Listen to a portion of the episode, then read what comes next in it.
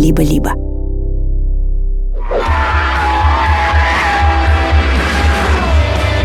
Эта машина и вправду задумывалась как нечто великолепное. Но потом... Хотя Тесла и уверяла, что зарядки хватит на 320 километров, мы выяснили, что на нашем треке она остановится всего после 90 километров. А если зарядка заканчивается, зарядить ее дело не быстрое. В 2008 году в распоряжении британского тележурнала Top Gear, который обозревает машины, оказалось несколько автомобилей Tesla Roadster. Это был первый электромобиль, выпущенный амбициозным стартапом Tesla Motors из Кремниевой долины. Производители уверяли, что эта модель станет чем-то, чего до этого не видел рынок, а именно настоящим массовым электромобилем. Красивый, быстрый, легкий, с зарядом которого хватит на несколько часов езды. Короче, настоящий прорыв. Но во время тест-драйва в программе Top Gear что-то пошло не так. Тесла сильно сбросила скорость прямо посреди испытаний, и съемочной команде во главе с ведущим Джереми Кларксоном пришлось вручную толкать ее до гаража. Со своим фирменным сарказмом Кларксон констатировал, машина разряжается быстро, требует 16 часов для подзарядки, а постоянная необходимость в источнике электричества нивелирует все ее экологические преимущества. Конечно, можно купить себе маленькую ветряную мельницу, вот как эта, которая будет вырабатывать энергию совершенно бесплатно и безвредно. Но на зарядку Теслы от подобной штуки уйдет 600 часов. То есть 25 дней, при условии, что постоянно будет дуть ветер. Но он не дует. Впрочем, позже, когда разразился скандал в медиа, выяснилось, что на самом деле Родстер не разрядился до нуля. Он просто замедлился, как бы перешел в режим экономии энергии. Но из передачи слов не выкинешь. За этот обзор на Топ Гир подал в суд SEO Теслы молодой и очень наглый долларовый миллионер Илон Маск. Вряд ли Кларксон, вступая с ним в конфликт, подозревал, что через каких-то 15 лет Тесла станет самым дорогим автомобильным брендом в мире, обогнав Mercedes, Toyota и других гигантов. История Теслы особенная. Пусть машины этого бренда на дорогах встречаются реже, чем Toyota, Volkswagen или Ford, но на 2023 год это самая дорогая автомобильная компания в мире, и она задает стандарты всему рынку электрокаров. При этом сложно сходу сказать, кто главный конкурент Теслы. На протяжении своей истории ей приходилось соревноваться с электромобилями и от Toyota, и от Mercedes, и от Ford. А в последние годы еще с десятками китайских электроэнергетических стартапов, которые сейчас бурно развиваются, но на мировое лидерство пока не претендуют. Наверное, можно сказать, что глобально Tesla выиграла конкуренцию у двигателей внутреннего сгорания, доказав, что электродвигатели могут быть такими же надежными, но при этом более экологичными. Но все-таки кажется, что главная гонка в истории Tesla не с другими брендами, а с самой собой.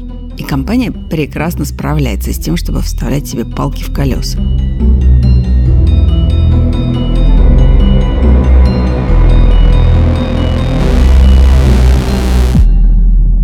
Привет! Это подкаст «Конкуренты» студии «Либо-либо» и «Банка. Точка». Меня зовут Лика Кремер, я предпринимательница и основательница студии. А меня Даша Боровикова. В «Точке» я отвечаю за систему самоуправления. В этом подкасте мы рассказываем захватывающие истории конкуренции между гигантами рынка, которые не стесняются в методах борьбы за клиентов. И стараемся сделать из этого полезные выводы для бизнеса. Ведь в банке «Точка» мы заботимся о предпринимателях. Этот выпуск о том, как десятки автомобильных компаний, крупных концернов и стартапов могли стать конкурентами Теслы, но не стали. А еще о том, что даже если ваш продукт вне конкуренции, это еще вообще не значит, что вам будет легко на нем зарабатывать. Сами по себе электромобили – явление не новое. Они появились даже раньше, чем автомобили на двигателе внутреннего сгорания – еще в 1828 году венгерский изобретатель Ани Шьедлик придумал прикрутить электромотор к тележке. Получившаяся конструкция была похожа на скейтборд с моторчиком. К концу XIX века собственным электромобилем могла похвастаться и Россия. Инженер Ипполит Романов взял английский кэп, ну такую карету на конной тяге, спилил ту часть, которая предназначалась для кучера, прикрутил к конструкции электродвигатель и получил вполне себе электромобиль. Разгонялся он в среднем до 40 км в час. В целом, В начале 20 века на улицах Европы и США гораздо проще было встретить машину, работающую на пару или на электричестве, чем на бензине. Двигатель внутреннего сгорания было банально сложнее завести. Нужно было долго и упорно вращать заводную рукоятку. Но все изменило изобретение электростартера – устройства, которое запускает двигатель внутреннего сгорания с помощью тока. Оказалось, что автомобили с электростартером вполне удобны, а ездить не на электричестве, а на бензине гораздо выгоднее для кошелька. К 20-м годам 20 века электромобили окончательно утратили популярность. Сейчас мы понимаем, что в те времена у электромобилей не было шансов на рынке по нескольким причинам. Во-первых, им требовалась постоянная подзарядка, для которой не было инфраструктуры. Электромобили начала 20 века заряжались долго и мучительно с помощью специального электромотора, который передавал энергию батареям. В выпуске про конкуренцию Duracell и Energizer мы уже рассказывали, что батареи сто лет назад весили очень много, а разряжались очень быстро. Во-вторых, электрокары двигались медленно, то есть развивали скорость не выше 40 км в час, а стоили дорого. Но благодаря победе двигателей внутреннего сгорания углеводородное топливо вскоре стало для человечества большой проблемой – Потенциальная исчерпаемость нефти, постоянные скачки цен и, конечно же, вред для окружающей среды. Все это было трудно игнорировать. В 60-е в США стали выходить первые исследования о качестве воздуха. Тогда же появился Всемирный фонд дикой природы, а еще набирал обороты экологический активизм. В общем, на волне ненависти к бензиновым выхлопам об электромобилях вспомнили снова. Причем не только на Западе, но и в СССР – Строго говоря, электромобили в Советском Союзе начали производить еще в 30-е годы. Причем первой моделью стала не какая-нибудь легковушка, а самый настоящий мусоровоз. Точнее, электромусоровоз LED – лаборатория электрической тяги. Маленькими партиями хозяйственные технические электромобили в СССР выпускались и в 40-е, и в 60-е, и в 70-е годы. Фургоны на электричестве развозили хоть почту, хоть колбасу, как, например, УАЗ, трудившийся на Черкизовском мясокомбинате. Вот как описывает советский диктор электрофургон, который везет продукты в магазин. Электромобиль удобен, а на коротких расстояниях и выгоден. Например, в сфере обслуживания, где суточный пробег, как правило, не превышает нескольких десятков километров. Такие машины уже испытываются на московских улицах. Смотрите, раз – и обошел. А подъем-то крутой. Однако массовыми электрокары снова не стали, поскольку все еще не выдерживали конкуренции с машинами на бензине. Основная проблема была по-прежнему в батарее, которая ограничивала дальность поездки. Ее хватало в лучшем случае на 100-200 километров при по-прежнему довольно низкой скорости. Ситуацию усугубил кризис на нефтяном рынке, который грянул в 80-е. В предыдущее десятилетие цены на нефть росли, а ее потребление сокращалось. При этом поставщики нефти, например, Советский Союз, наращивали добычу.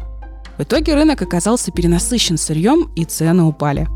Это делало производство машин на электричестве просто невыгодным. Бензин-то все равно дешевле.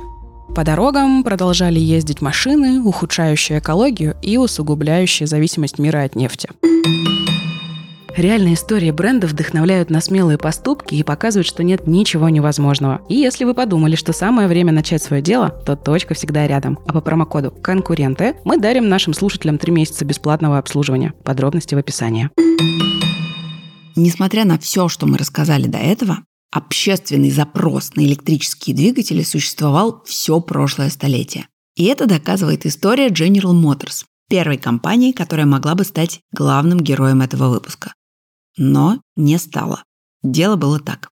Еще в середине 90-х General Motors выпустили электрокар EV1. Выпустили крайне ограниченным тиражом, около тысячи экземпляров. Сделали они это не столько из-за веры в инновации и зеленую энергию, сколько из-за принятого в Калифорнии закона – Согласно ему, производители автомобилей, которые хотели продавать машины на территории штата, должны были наладить выпуск моделей с пониженным выбросом углекислого газа в количестве не менее 10% от общего производства. Купить EV1 было нельзя, только взять в лизинг. Эту машину даже особо не рекламировали. Но при этом вокруг модели сформировалась комьюнити водителей-энтузиастов, которые готовы были рекомендовать ее друзьям, даже несмотря на неудобства с постоянной подзарядкой – Впрочем, это было бесполезно. General Motors просто не верили в свой продукт. Когда Калифорния снизила требования к выпуску Zero Emission автомобилей до 2% от общего числа производимых машин, проект свернули. Хотя энтузиазм вокруг модели показывал, что у этой линии развития есть все шансы. К 2003 году практически все EV1 отозвали из аренды и уничтожили. Тут-то и появился Илон Маск со своим стартапом Tesla Motors. Или не со своим – Elon was, you know, investor in Series A. He was very supportive always, you know, financially and on the board. Илон был инвестором серии А, всегда нас поддерживал в финансовом плане и входил в состав директоров. Вообще он, если не ошибаюсь, четвертый SEO Теслы. И второй председатель совета директоров. Да, и он понял Теслу на просто фантастический уровень, проделал отличную работу. Да, он всегда нас поддерживал с самого начала, но он не был основателем. В смысле, ну, это мы ее создали. Да, SpaceX потрясающий, и для Tesla он сделал много всего полезного. И я не понимаю, зачем говорить, что он создал Теслу, хотя он ее не создавал. Вообще не понимаю. Да, ну что поделать. Многие считают создателем Теслы именно Илона Маска. Да он и сам это утверждает во многочисленных интервью. Но на самом деле отцы компании – инженеры и друзья Мартин Эберхард и Марк Тарпенинг, интервью с которыми вы только что слышали – Оба они жили в Северной Калифорнии в той самой Кремниевой долине. И в 1997 году вместе основали компанию Nuva Media, которая создала одну из первых электронных книг Rocket и Book. Спустя три года Эберхард и Траппенинг продали компанию и стали думать, над чем работать дальше. А еще тогда же Эберхард развелся с женой. Вот как он об этом рассказывал. Я развелся, и, как любой обычный американец в этой ситуации, захотел купить себе спортивную машину в качестве утешения. Правда, по его словам, он просто не мог позволить себе сделать это в момент, когда миру угрожает глобальное потепление. А еще ему нравилась идея ответственного бизнеса, поэтому он начал смотреть в сторону электромобилей. Сложись обстоятельства немного по-другому, возможно, мы бы сейчас не знали бренд Tesla. Дело в том, что в 2003 году появился еще один электрокар, который мог стать главным героем этого выпуска – T-Zero от AC Propulsion – еще одной компании, занимающейся разработкой электрических двигателей. Это была яркая машина с современным дизайном, которая могла разогнаться до 100 км в час за 5 секунд. Великолепный показатель для электромобилей. Та же скорость разгона была, например, у некоторых моделей Porsche. Правда, аккумулятор оставлял желать лучшего, позволяя проехать без подзарядки примерно 130-160 километров. Ну а стоила она целых 220 тысяч долларов, то есть ни о каком массовом производстве речи не шло. У AC Propulsion был шанс это исправить. Моделью заинтересовался тот самый разведенный и мечтающий об экологичном спорткаре предприниматель Мартин Эберхард. Он предложил профинансировать проект и разработать новый прототип, работающий на более энергоемких литий-ионных батареях. Но AC Propulsion просто не захотели продолжать работу над T-Zero, посчитав проект бесперспективным. Так что Эберхард и Тарпенинг решили основать свою компанию – и 1 июля 2003 года зарегистрировали бренд Tesla Motors.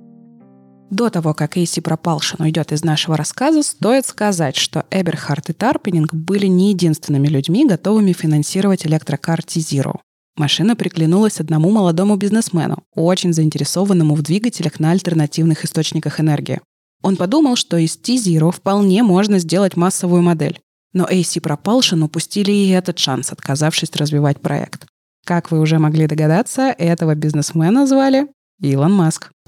Илона Маска многие считают self-made предпринимателем. Но история у него мутная. Медиа писали, что его отец владел изумрудными шахтами в Южной Африке, так что семья была, мягко говоря, не бедной. Но Маск это много раз отрицал. В любом случае, сам он тоже приложил много сил к собственному успеху. Например, еще в 10 лет он научился программировать, а уже в 12 продал свою первую видеоигру журналу PC and Office Technology. Получив степень бакалавра по физике и экономике, Маск поступил в аспирантуру Стэнфорда. Но так и не закончил ее, потому что решил заняться бизнесом. К 2003 году у Илона уже был неплохой капитал, вырученный за счет продажи компании, которую он основывал вместе со своими братьями. Zip2, разрабатывавший программное обеспечение, и платежной системы PayPal. При этом для Маска в бизнесе всегда было важно нечто большее, чем просто деньги. Вот цитата из его биографии, написанной Эшли Венсом. Я хотел бы умереть с мыслью, что человечество имеет блестящее будущее. Если мы сможем решить проблему возобновляемой энергии и встанем на путь превращения в вид самоподдерживающейся цивилизации на другой планете, предотвратив тем самым худший сценарий с гибелью человечества, я думаю, это было бы очень хорошо. Отсюда и интерес Маска к космосу, который он реализует через свою знаменитую компанию SpaceX, мы о ней рассказывали в первом сезоне, и увлечение возобновляемой чистой энергией. Хотя с Тизира у него ничего не вышло, Маск продолжал гореть идеей создания коммерческих электрокаров. Так он вышел на Эберхарда и предложил проинвестировать их новую авантюру – Tesla Motors. Дорогие слушатели, вы же знаете, что у этого подкаста есть бонусные выпуски. В них я вместе с авторами обсуждаю все, что не вошло в итоговые выпуски конкурентов. И недавно мы выпустили бонус про Брайана Чески, одного из героев эпизода про борьбу Booking.com и Airbnb. Вместе с авторкой сценария Наташей Суворовой мы рассказываем историю одного из самых богатых молодых предпринимателей, его изобретений и его одиночества. В общем, ищите этот и другие бонусы в закрытом телеграм-канале «Либо-либо» или по подписке «Либо-либо плюс» в Apple подкастах. Все ссылки в описании. В итоге первый инженерный прототип, то есть работающий образец машины, Tesla представила в 2006 году. Это был двухместный кабриолет Roadster, который разгонялся до 100 км в час за 4 секунды и мог ехать без подзарядки около 400 км. Презентацию машины провели летом в калифорнийском городе Санта-Моника. Туда пригласили знаменитостей, например, губернатора Калифорнии Арнольда Шварценеггера – чтобы заказать родстер, нужно было заплатить огромную сумму в 100 тысяч долларов, но так и задумывалось.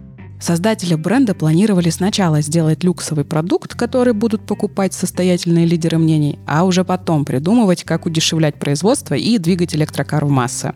Презентация привлекла внимание инвесторов и прессы. О Тесле написали даже в Нью-Йорк Таймс. Правда, ни разу не упомянув Илона Маска, что его взбесило. Впрочем, в прессе о Маске говорили только как об инвесторе проекта, и это очень обижало. Он подчеркивал, что вообще-то лично участвовал в работе над созданием машины. В это же время начинается конфликт Маска с Эберхартом, который в тот момент был фактически руководителем компании. Всей верхушке Теслы быстро стало ясно, что главная проблема – это даже не найти покупателей для сверхдорогого электрокара, а просто довести прототип до ума – при этом работа над ним затягивалась, а процессы внутри компании постоянно усложнялись. Большую часть хаоса генерировал лично Маск со своими бесконечными предложениями. А давайте поменяем сиденье. А давайте двери будут открываться с помощью электронного сенсора, а не ручки. Ну и так далее. Эберхард считал, что это тормозит разработку, и многие инженеры были с ним согласны. В эффективной компании каждый сотрудник занимается не просто тем, чем хочет, но тем, что при этом хорошо умеет – мы в точке не понаслышке знаем, как много сил у предпринимателей отбирает бухгалтерия. Чтобы вы могли забыть о море бумаг и отчетов, а еще о бесконечных расчетах налогов и взносов, в которых человеку без опыта легко ошибиться, мы создали сервис онлайн-бухгалтерия. Все процессы будут автоматизированы, а у вас останется время, чтобы придумывать идеи для своего бизнеса и принимать стратегические решения. Ну а чтобы вы были уверены, что все работает как нужно, у вас будет доступ к безлимитным консультациям от бухгалтеров банка – все подробности, как всегда, по ссылке в описании подкаста. Когда разработка прототипа Roadster завершилась, проблемы не исчезли. Теперь нужно было как-то наладить массовый выпуск машины. Для этого пришлось менять трансмиссию, механизм, который передает мощность мотора на колеса. Первый вариант трансмиссии просто не выдерживал резкого переключения передач, и Теслы легко ломались. Исправление этой и других ошибок отложила планируемый старт продаж Roadster с 2007 года на 2008. В итоге себестоимость машины превысила планируемую цену продажи аж в два раза. В 2007-м Эберхарта выжили из Теслы со скандалом. Сначала Маск у него за спиной провел голосование о его отстранении от руководства. Вместо этого его назначили президентом по технологиям. О результатах этого голосования Эберхарду сообщили постфактум. Тот посчитал, что с ним обошлись несправедливо, и следующие несколько месяцев прямо высказывал недовольство, делая и без того беспокойную атмосферу в компании еще хуже. В итоге основатель Теслы полностью забросил дела, а в конце 2007 года и вовсе заявил, что больше не имеет отношения к компании. Позже Эберхард даже подал в суд на Маска, но в итоге они смогли прийти к соглашению. Правда, с тех пор их отношения не улучшились. Эберхард жаловался, что Маск не ответил на его поздравления с успешным запуском SpaceX в 2022 году. А Маск говорил, что Эберхард худший человек, с которым ему приходилось работать. Как бы то ни было, в 2007 году Маск наконец-то получил практически полный контроль над Теслой. Он попытался перенастроить процессы и сократить издержки. а параллельно развил бурную публичную активность, чтобы успокоить клиентов и общественность. Переносы релиза Родстера вызвали, во-первых, возмущение у людей, которые заплатили по 100 тысяч долларов за предзаказ, а во-вторых, скепсис у всех остальных. Начались разговоры о том, что Тесла – это пшик и пузырь, и Родстер никогда не выйдет на рынок.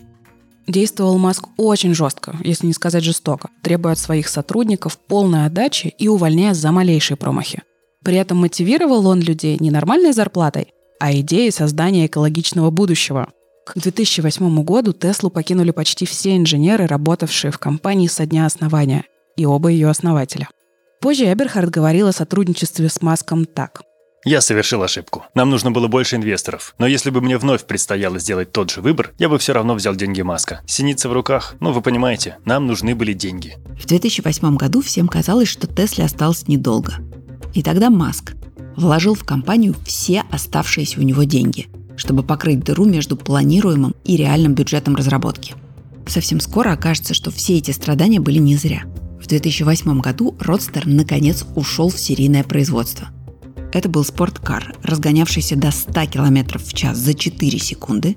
Его максимальная скорость составляла 201 км в час, и он мог проехать без подзарядки от 400 до 640 километров. Впрочем, проблемы с общественным мнением после выхода Родстера никуда не делись. Массовый скепсис по поводу Теслы хорошо демонстрирует выпуск передачи Top Gear, который вы слышали в начале эпизода. Помимо того, что Тесла замедлилась во время тест-драйва, у нее также перегрелся двигатель. В общем, Кларксон разнес машину в пух и прах. Итак, перед нами невероятный технический прорыв. Первая электрическая машина, которую вам, возможно, захотелось бы купить. Жаль только, что в реальности она не работает.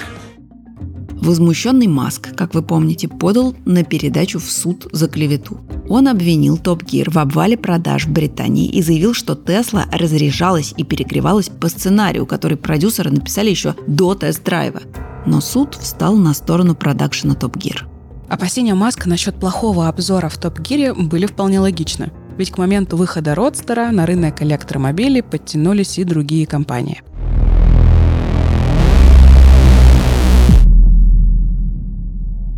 Если в начале десятых вы хотели стать владельцем электромобиля, у вас было полно вариантов. С 2009 года в Японии можно было купить Mitsubishi i-MiEV. В 2012 году вышел французский электромобиль Renault Zoe. А в 2010 году свой электромобиль выпустил японский концерн Nissan. Четырехместный Nissan Leaf, с зарядом которого хватало на 160 километров, стоил около 32 тысяч долларов и изначально позиционировался как первый массовый семейный электромобиль а название Leaf расшифровывалось как Leading Environmentally Friendly Affordable Family. За 2011 год в США было продано около 10 тысяч автомобилей Leaf, а за 2013 уже 22 тысячи. И вплоть до 2014 года он оставался самым массовым электрокаром. Парадокс, но всего этого не было бы, если бы не Тесла. Именно общественное внимание к Родстеру показало крупным концернам, что в электродвигатели все-таки стоит вкладываться – и хотя многие сомневались, что Родстер доберется до рынка из-за проблем внутри Теслы, это был пример работающего электромобиля, который может добиться успеха. За первый же год продажи Родстера подобрались к 700 штукам. Неплохо для машины ценой в 110 тысяч долларов.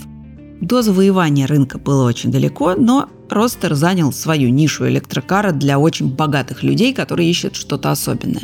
Вот как об этом в 2009 году писали в журнале «Нью-Йоркер». Пока что Tesla построила всего 600 с чем-то автомобилей или 0,2 миллионных процента от автопарка страны, который составляет примерно 250 миллионов единиц. Зато Родстер можно найти в многоавтомобильных гаражах Джорджа Клуни, Мэтта Деймона, Леонардо Ди Каприо, а еще основателей Google Сергея Брина и Ларри Пейджа, а также у комика и телепродюсера Дэвида Леттермана.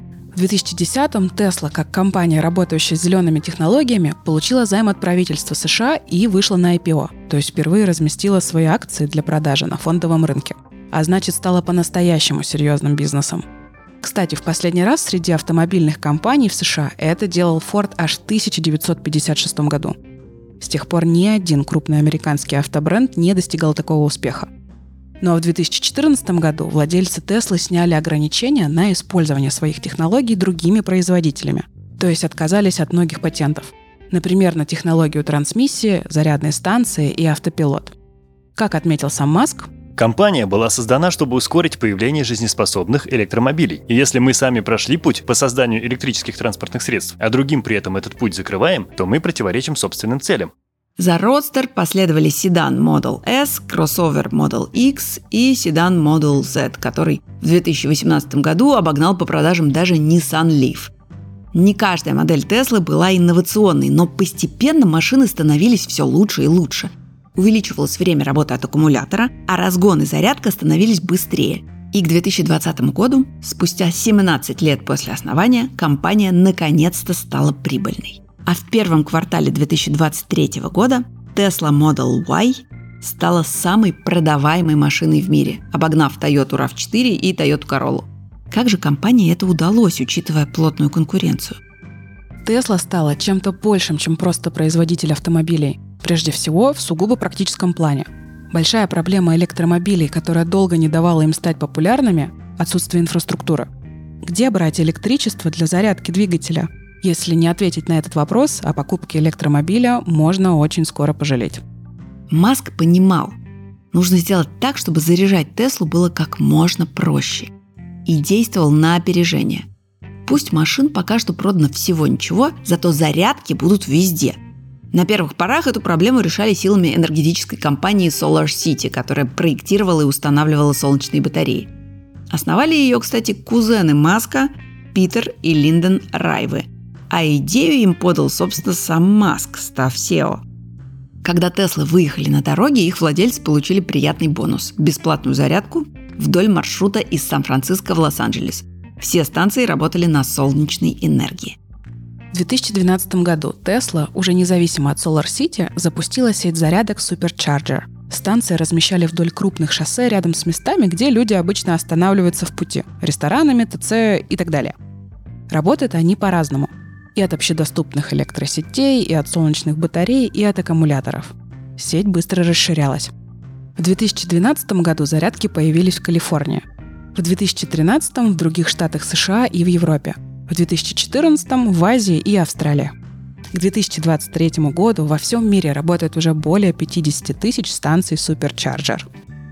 Важно и то, что Tesla не только автомобильная, но и технологическая компания, автор инноваций. Например, в 2015 году она стала одной из первых, кто выпустил в широкое пользование автопилот. Владельцы Теслы могли купить его за 100 тысяч долларов. Поначалу автопилоты умели только поддерживать постоянную скорость и соблюдать расстояние до ближайшего автомобиля. Но уже через год их обучили самостоятельно парковаться, а затем распознавать знаки и светофоры. К маркетингу у Теслы тоже всегда был особый подход. Компания почти не вкладывается в прямую рекламу, сделав упор на работу с клиентской базой и, конечно, пиар.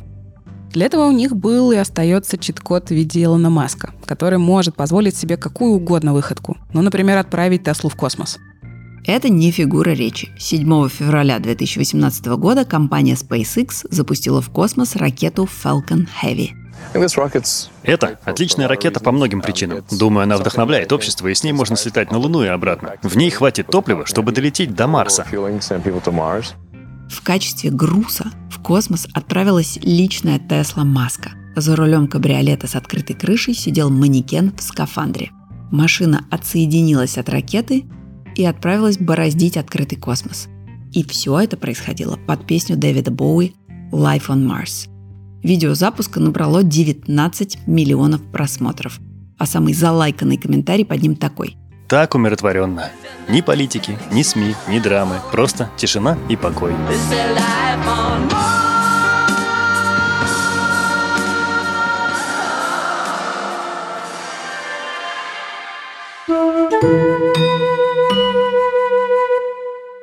Назвать Теслу идеальной компанией при всех ее успехах было бы большим преувеличением. В СМИ ее производственную философию часто описывают фразой «сделаем быстро, отремонтируем потом».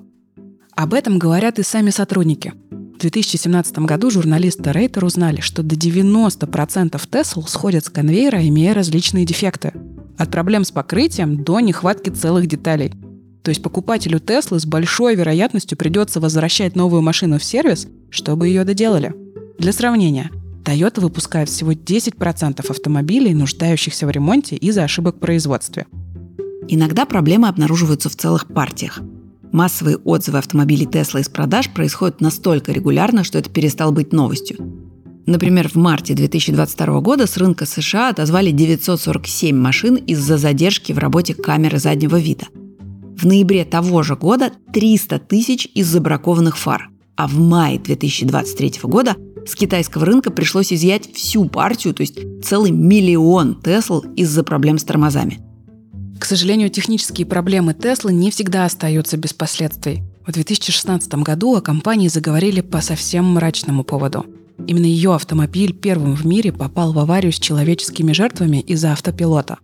Tesla Model S не смогла распознать прицеп грузовика и врезалась в него. При этом погибший водитель Джошуа Браун за несколько месяцев до этого выложил на YouTube ролик с видеорегистратора, где в похожей ситуации автопилот повел себя как надо и остановил машину. Немало проблем Тесле доставляет и сам Илон Маск, особенно на стадии разработки новых моделей, Например, он настаивал на том, чтобы Tesla Model Y, которая вышла в 2020 году, была полностью автономна, то есть даже не имела руля. Главный инженер компании Даг Филдс с инновационным видением бизнесмена был не согласен и в целом был не очень доволен тем, что Маск вмешивается в его работу. Так что салон Model Y проектировался буквально за спиной у Маска. И Филду это ожидаемо стоило места в компании. И, конечно, Маск – источник многих репутационных проблем своего детища. Возможно, так он компенсирует отсутствие затрат на маркетинг. Несколько раз он обваливал акции компании просто своими твитами. Например, в 2020 году, когда заявил, что акции Tesla стоят дороговато, и получил падение почти на 10%. Но самый громкий случай произошел в 2018 году и стоил Маску место председателя совета директоров – Тогда он заявил, что хочет выкупить Теслу в частное пользование. Твит выглядел так. Раздумываю о превращении Тесла в частную компанию при выкупе акций у акционеров по 420 долларов. Правда, в тот момент акции компании стоили на 15% дешевле. И после заявления Маска они подскочили в цене, но, как выяснилось, необоснованно. В итоге он их не выкупил. Из-за этого акционеры понесли убытки, когда цены сдулись. Маска обвинили в мошенничестве и попросили из совета директоров, обязав выплатить компании штраф в 20 миллионов долларов. А инвесторы подали коллективный иск в суд. Мол, он сделал ложное заявление и лишил их денег. В итоге Илона обязали выплатить по 12 397 долларов более чем 3 тысячам инвесторов. Маска все это, впрочем, вряд ли выбила из равновесия. Вот как он вел себя во время интервью о скандале с акциями каналу CNBC. Знаете, я тут вспомнил одну сцену из фильма «Принцесса-невеста», где герой сталкивается с человеком, который убил его отца. И он говорит, предлагай мне деньги, предлагай мне власть, мне плевать. То есть вам все равно, вы просто хотите говорить, что думаете? Я говорю, что хочу. И если в результате этого я потеряю деньги, то пускай. Окей. Okay. За 15 лет с выхода Роудстера авторынок сильно изменился. Сегодня купить электрокар можно практически у любой уважающей себя автокомпании. Более того, электромобили распробовал Китай. За 2022 год там было продано целых 6,5 миллионов машин на электродвигателя. Для сравнения, в США 830 тысяч, а во всем мире около 10 миллионов. Причем в Китае лидирует местное производство. Бренды Lucid Air, Li Auto, BYD и Zikr, о которых вы, возможно, пока не слышали, уже обгоняют Теслу по дальнобойности и емкости аккумулятора. Маск всерьез полагает, что рано или поздно конкуренцию Тесле составит именно какая-нибудь из китайских компаний. Но пока Тесла – единственный в мире прибыльный производитель электромобилей. Более того, компания работает над доступностью своих продуктов, поскольку теперь может позволить себе снижать цены, а значит в перспективе выиграть у китайских стартапов, которые пока даже не вышли на прибыльность и не могут демпинговать. Несмотря на то, что каждый месяц появляются новости об очередном убийце Теслы, пока что она остается впереди всей планеты. Впрочем, даже на пустой дороге можно сломать себе шею, если ехать слишком быстро или лихачить за рулем. Друзья, вы знаете, что у этого подкаста есть бонусные эпизоды. Вместе с авторами и редакторами мы рассказываем истории, не поместившиеся в основные выпуски конкурентов. Подписывайтесь на «Либо-либо плюс» в Apple подкастах или на наш закрытый телеграм-канал, и вы узнаете много нового и интересного. Найти все бонусы подкаста «Конкуренты» и других наших подкастов можно в закрытом телеграм-канале «Либо-либо» или по подписке «Либо-либо плюс» в Apple подкастах. Ссылки в описании. Доход от подписки позволяет нам делать журналистскую работу, на которую бывает сложно найти деньги. В общем, подписка – лучший способ нас поддержать. Спасибо. Какие же выводы мы можем сделать из этой истории? Во-первых, изменить рынок вполне реально, даже если ваша сфера давно находилась в упадке. Электромобили простаивали 80 лет, но упорство и вера в продукт, которых не было, например, у General Motors, сдвинули ситуацию с мертвой точки. Во-вторых, если несколько человек говорят, что хотят в вас инвестировать, потому что у вас классный продукт, прислушайтесь, а то будете как создатели T-Zero. Третий пункт. Быть первым в индустрии хорошо, но не обязательно для глобального господства. И Nissan Leaf, как самый массовый электромобиль, тому подтверждение. Ну и последнее. Инновации не заменят нормальные процессы внутри компании. А придумать новый продукт – это не то же самое, что выпустить его на рынок. Теслу в свое время спас только очень жесткий кризис-менеджмент Илона Маска, за который ему пришлось поплатиться репутацией и ценными кадрами. Это был подкаст «Конкуренты» банка «Точка» и студии «Либо-либо».